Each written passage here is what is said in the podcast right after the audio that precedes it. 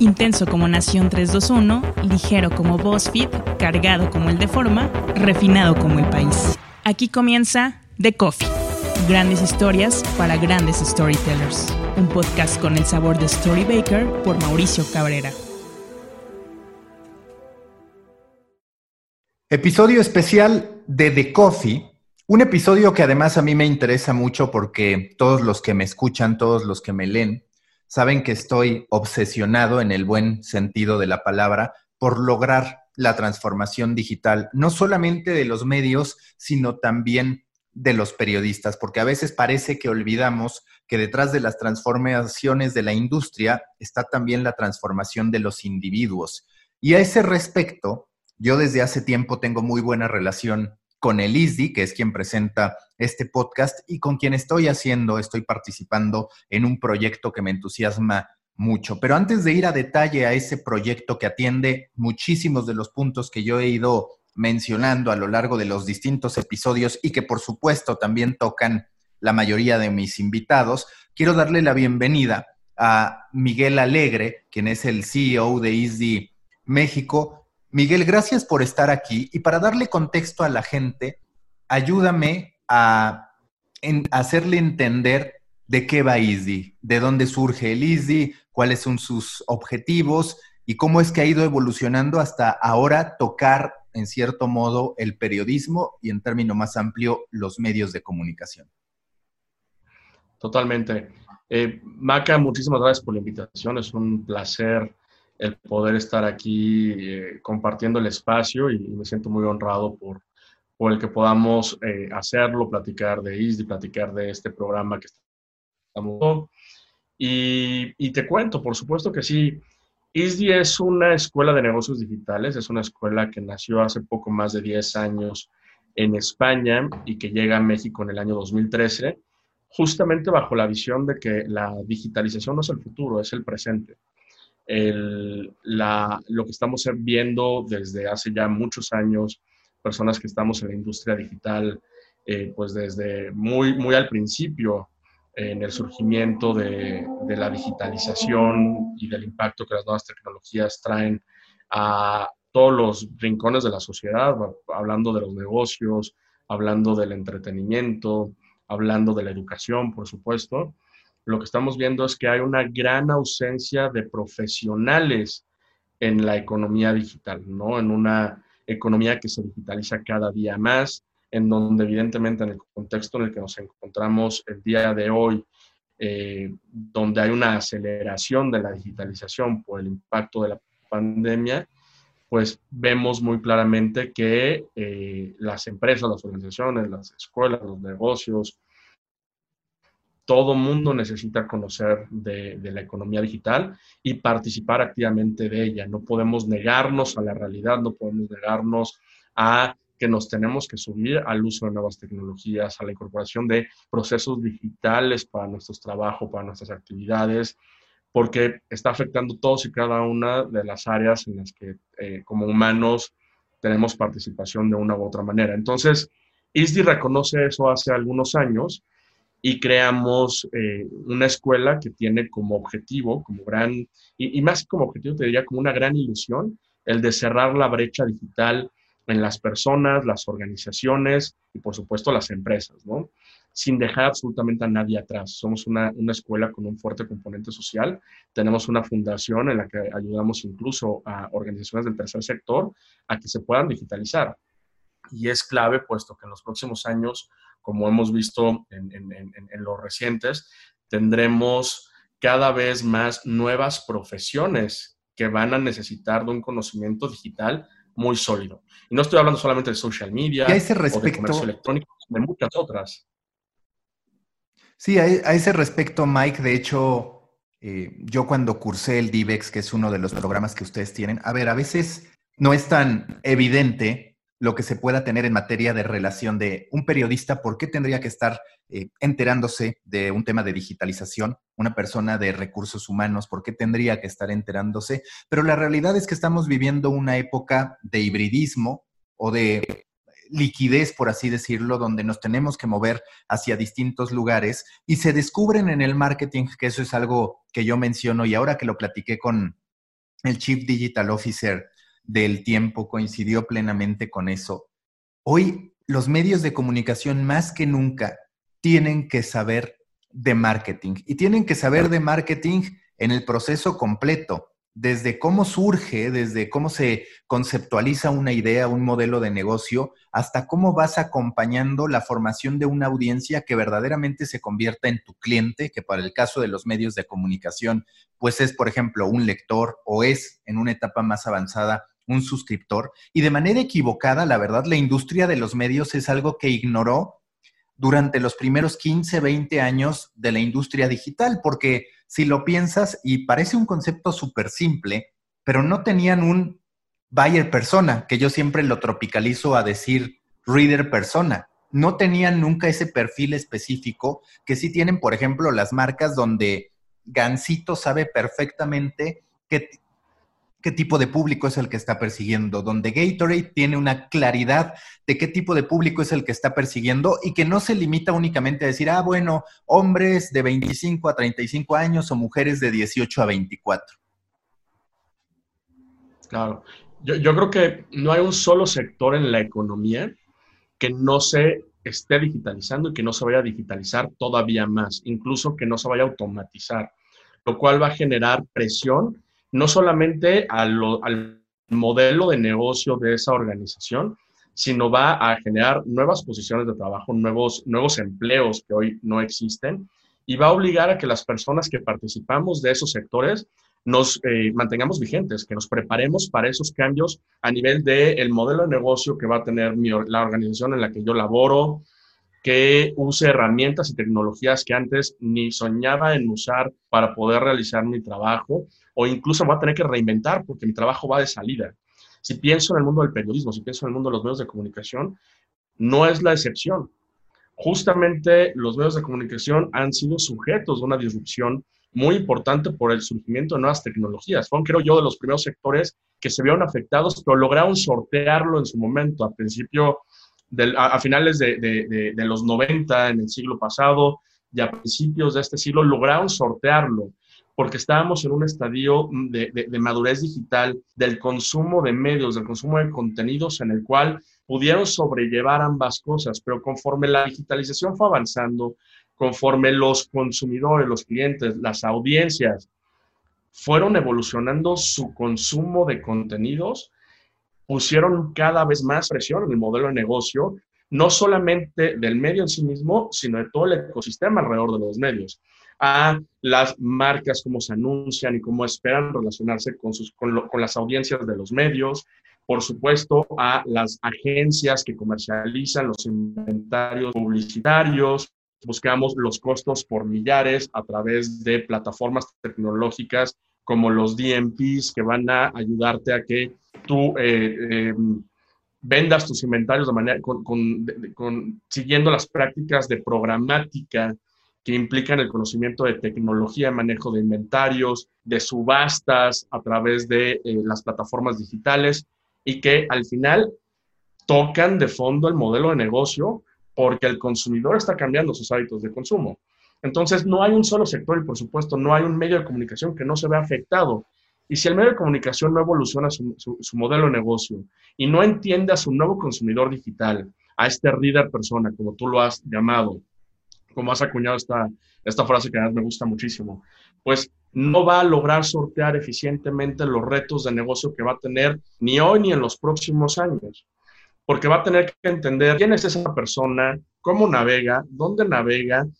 va a tener que entender que el consumo de contenido en sus propias plataformas digitales va a estar pulverizado en formatos, por supuesto en audio y más ahora con el surgimiento o con la eh, em, eh, con el nuevo surgimiento del podcast, los videos, eh, el modelo de consumo de contenido vía newsletters, etcétera, etcétera, etcétera, va a tener que entender cómo ese cliente, ese suscriptor, esa audiencia está cambiando, evolucionando, tecnificándose, consumiendo de manera diferente y va a esperar que el medio responda a esas necesidades. Y si tú no respondes como medio a esos cambios en los hábitos de consumo de tu audiencia, pues te vas a quedar atrás. Y si no logras encontrar la manera de tener contenidos en dispositivos de voz hoy o en dispositivos conectados mañana, o incluso si no logras entender el impacto que va a tener la inteligencia artificial en la generación de contenidos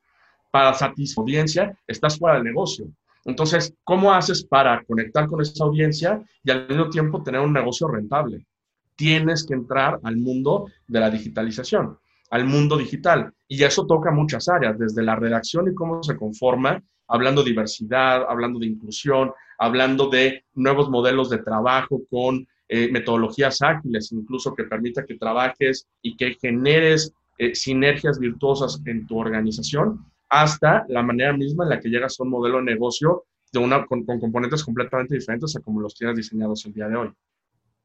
Que además es algo curioso, Mike, porque cuando los periódicos intentaban vender diarios impresos, había un ejercicio de marketing muy evidente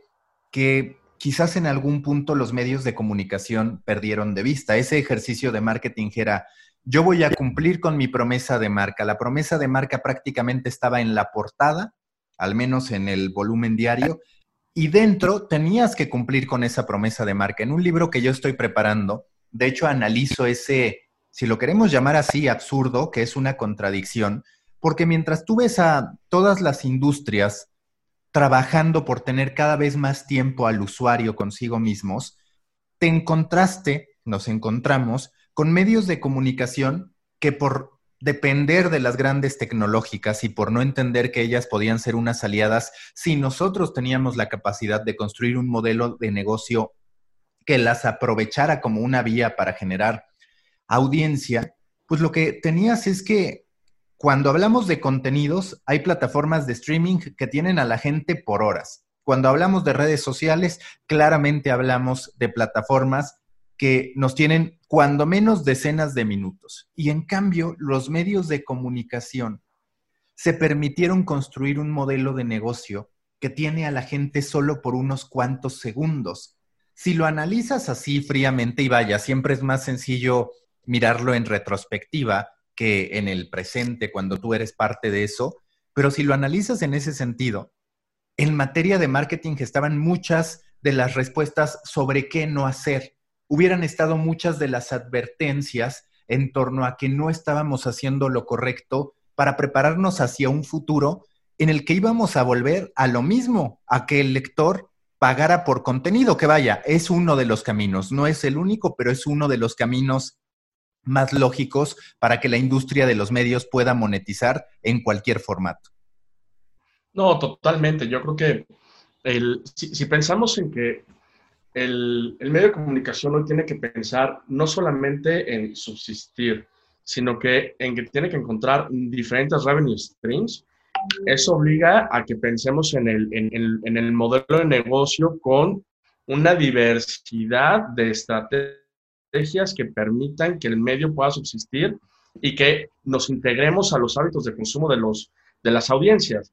Y en ese sentido, pues vas a tener que hacer una estrategia muy sólida con respecto a tu modelo de negocio, vas a tener que aprender a generar audiencias en diferentes formatos y en diferentes lugares y vas a tener que aprender a monetizar en cada uno de esos diferentes lugares y en esos diferentes formatos, de tal manera que tú como medio tengas una plataforma que no dependa solamente de los ingresos publicitarios tradicionales, como bien decías que antes lo teníamos, tú antes dependías de ese ingreso publicitario relacionado a el posicionamiento que tú tenías como medio y ahora eso ya no va a ser suficiente. Tienes que encontrar nuevas ventanas para atrapar audiencia, para capturarla, para relacionarte permanentemente con ella, para que generes vínculos de lealtad, para que en el viaje de ese reader persona tengas múltiples puntos de contacto y de consumo durante el día, cada uno de esos puntos de consumo que están fragmentados te genere un retorno de inversión.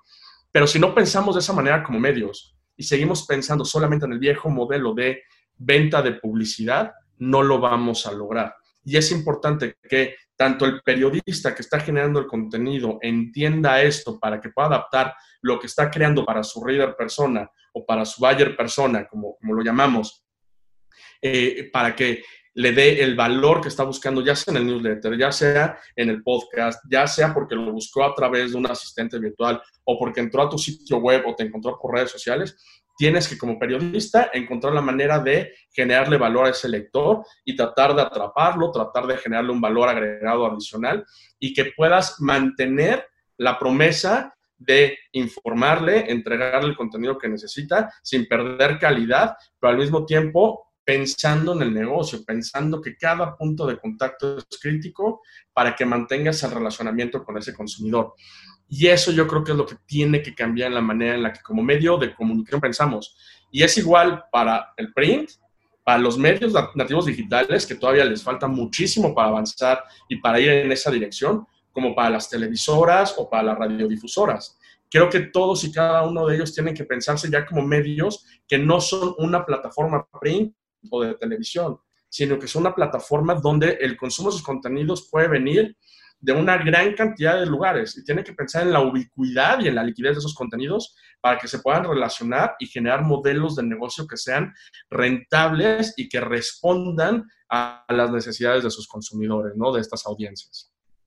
Y que ahí la verdad es que es súper interesante cómo la data nos ha pegado en el ego en distintas industrias, ¿no? Por ejemplo, puede que hoy muchos creativos no amen que no necesariamente las ideas que ellos consideran como las más extraordinarias sean las que más funcionan, pero ahí están los resultados para dar una verdad, que no siempre se trata de únicamente atender el número, pero es cierto que la data, y a ver si coincides, a veces te ayuda incluso para hacer a la gente responsable de las metas que tiene, porque uno de los grandes defectos, para mí una de las grandes causas del colapso de los medios de comunicación, es que se contrataba a gente sin un objetivo específico. Eran genéricos los motores que llevaban a que lo contratáramos. Ese genérico era, pues te toca hacer contenido, te toca estar en la redacción, te toca trabajar nueve horas y no había una medición a ese producto que se estaba presentando. Es como si tú te pusieras a fabricar 80 mil latas de coca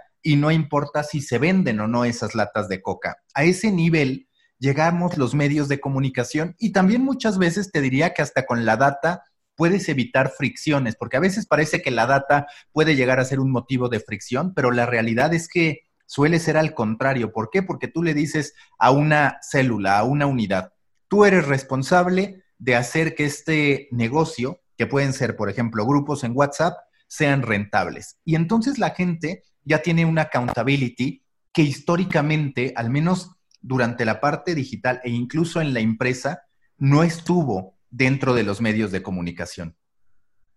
No, totalmente. Yo creo que los medios de comunicación, de manera generalizada, van a tener que adoptar los datos. Y no solamente para hacer periodismo de datos, ¿no? que, va eh, con una tendencia creciente muy importante, sino que van a, van a necesitar aprender a tomar decisiones de negocio basadas en datos. Y esto va a ser un cambio en su paradigma y en su día a día de manera dramática. Y un paso más allá, para poderlo hacer eficientemente van a tener que establecer indicadores de desempeño para todos los participantes del negocio del medio. Esto va desde, por supuesto, la comercialización, hasta la generación de audiencias, hasta la manera y el tiempo en que la audiencia se está relacionando con ese contenido que lo está consumiendo, el tiempo que tardó en eh, consumir una nota, cuántos clics adicionales o cuántas notas adicionales pudo leer o pudo consumir. Si estás hablando de podcast, cuántos episodios descargó, con qué frecuencia lo hace. Si estás hablando de video, pues si lo perdiste en los primeros segundos o vio el video completo y si se enganchó con tus contenidos, pues cuál es la meta para que un solo, este, un active user, un usuario único, activo, consuma diferentes o un número determinado de clips de video. Entonces, nosotros dentro de la redacción, nosotros dentro del medio,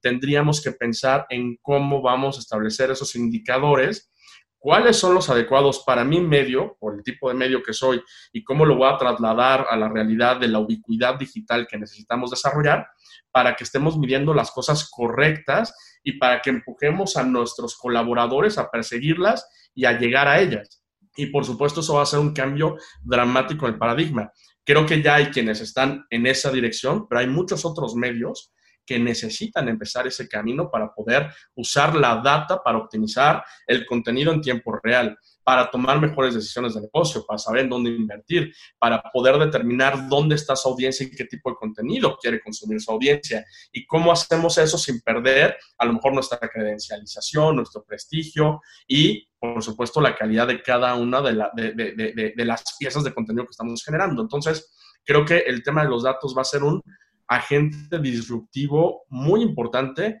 pero que si no aprendemos a hacerlo correctamente, si no, aprendemos a interpretar correctamente la importancia que tienen los datos en nuestra organización, también vamos a quedar muy rápidamente haciendo inversiones que no generan los resultados o los rendimientos que estamos buscando y como medio vamos a quedar obsoletos, porque cada vez más vamos a tener que responder en tiempo real o lo más parecido a ello en las decisiones de negocio que vayamos tomando. Y que además sabes algo que yo he ido pensando mucho a lo largo de todo este tiempo, es que a los medios les hizo falta construir activos a partir de su contenido. Es decir, nosotros hoy vemos en plataformas de streaming el gran ejemplo. ¿Por qué? Porque estamos hablando de que en su mayoría es contenido evergreen para poder ampliar un catálogo. Y Netflix y Amazon y Apple Plus se van haciendo cada vez más fuertes porque tienen un gran catálogo de contenidos que no caduca, que casi en todo momento te puede terminar interesando. Si por el otro lado volteas al medio de comunicación tradicional, al periódico o a los sitios de Internet, te encuentras con que el lifetime value de su producto, de una gran mayoría del esfuerzo humano, termina caducando en el caso de Internet en cuestión de segundos. Y por eso también es tan complejo en algún punto poder decir, oye, mi medio de comunicación vale tanto, porque tienes una audiencia volátil a partir de que depende, en muchos casos, de los algoritmos. Tienes un producto que, de verdad, si hoy cierras un medio de comunicación, puede un altísimo porcentaje de su stock quedar en desuso. Entonces, no tienen un activo que le digas a otra empresa, aprovechalo, que sí ocurre en otras industrias. Cuando se entiende esta combinación y que en un contenido que caduca en unos cuantos minutos y si bien te va en unas cuantas horas, te terminas dando cuenta también de la importancia de dotar de estrategia al contenido y de entender que en efecto el contenido es un producto que necesita tener estrategias tanto para diversificarse en formatos donde yo de un documental puedo hacer cualquier cantidad de piezas y distribuirlas y demás, pero también que es el producto para poder monetizar no solamente hoy, sino también mañana o pasado, que es algo de lo que más adolecen los medios latinoamericanos desde mi punto de vista. No, totalmente de acuerdo. Yo creo que, por supuesto, una gran presión por la inmediatez del, del contenido y hay una, una, realidad que es que ese contenido cada vez tiene más, una, tiene, tiene, una vigencia cada vez más corta, sobre todo en los medios informativos, ¿no? los medios que viven de la nota reciente, ¿no? Del, del, breaking news. Sin embargo, creo que para poder cambiar la estrategia y para poder encontrar caminos que permitan que tu audiencia te repercuta de, eh, con, con, con un rendimiento mayor, necesitamos entender a ese reader persona, entender qué consume, cómo consume, en qué formato lo va a consumir por un mayor tiempo. Si una pieza de contenido, un breaking news, sabemos que va a ser efímero, pues cómo lo puedes extender en el tiempo, a lo mejor fomentando la, lo que llamamos repurposing, que esa nota de contenido pues tenga vida en diferentes formatos, en una infografía, que tenga, que tenga eh, se pueda hacer un podcast, que se pueda hacer un newsletter, que se pueda hacer un video, artículo, que va creciendo, ¿no? Conforme se va desarrollando el contenido, que después se vuelve una cobertura, etcétera, etcétera. Pero si nosotros no entendemos a nuestro reader persona o a esa audiencia en cómo consume, dónde consume, en qué plataforma, en qué dispositivo, en qué momento del día, pues difícilmente vamos a poder planear correctamente. Y creo que en eso los medios europeos y los medios estadounidenses llevan bastante más camino recorrido que los medios eh, eh, latinoamericanos que estamos muy apegados a nuestros modelos de negocio tradicional. Si soy print o si soy radio, pues a lo mejor con mi, con, con mi medio tradicional y mi presencia en mi plataforma web distribuyendo mis contenidos en redes sociales, considero que eso va a ser suficiente y claramente no lo va a hacer. Vas a tener que aprender a generar mayor valor a tu audiencia a partir de saber cómo te va a consumir, en qué momento del día está en la red, en qué momento del día va a venir a tu plataforma, a tu sitio web, a tu media, en qué momento va a poder consumirte con calma un infográfico, en qué momento se va a querer enganchar contigo vía audio, en qué momento va a querer conocer la información vía un dispositivo de voz o ver el contenido en un, smart speaker, tienes que conocer esa audiencia, en, un, smart TV, perdón, y tienes que conocer esa audiencia para que tú hagas la estrategia adecuada para poder capturarlo y que te genere mayor valor y que esa audiencia, no solamente con respecto a la inversión publicitaria que te puede generar, pueda, pueda conseguirte, sino que también incluso generes nuevos modelos alrededor de la permanencia de ese usuario dentro de tu network. ¿Por qué? Porque a lo mejor vas a tener un modelo de suscripción para cierto tipo de contenidos, vas a poder generar proyectos de afiliación donde tú ganes por la afinidad de tu contenido con un producto, ¿no? Donde vas a poder probablemente seguir viviendo o generando ingresos por la publicidad o cualquier otro que se nos pueda ocurrir.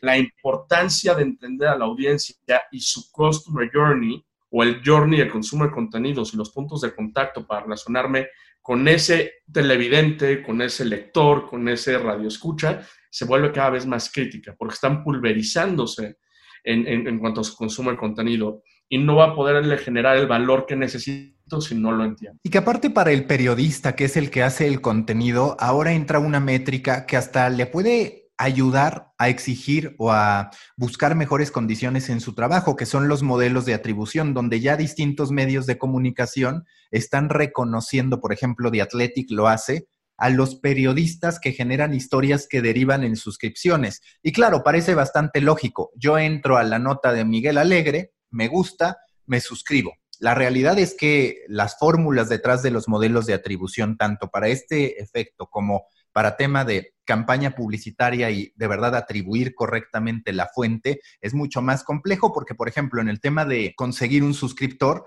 al final puede haber un viaje de distintas historias que contribuyeron en cierta medida a que se terminara suscribiendo una persona. Entonces, a lo largo de este podcast lo que he intentado es cazar los temas de marketing que se van a estar viendo en este programa de transformación digital con la aplicación cotidiana para medios de comunicación y por supuesto que hay muchos más. Pero si puedes, Mike, para que la gente explique cómo es este, entienda mejor dicho, cómo es este programa que hemos ido construyendo, dales un poco más de información. No, totalmente. Yo creo que eh, tenemos que partir que es un programa muy enfocado en la transformación del medio y en la transformación de